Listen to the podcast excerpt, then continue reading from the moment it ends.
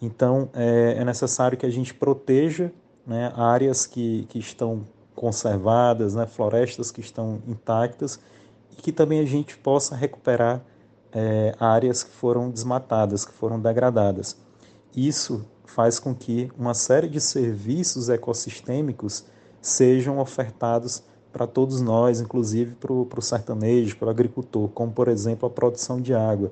A floresta em pé ela é responsável pela fertilidade do solo, é responsável pela manutenção do ciclo hidrológico, ou seja, a produção de água.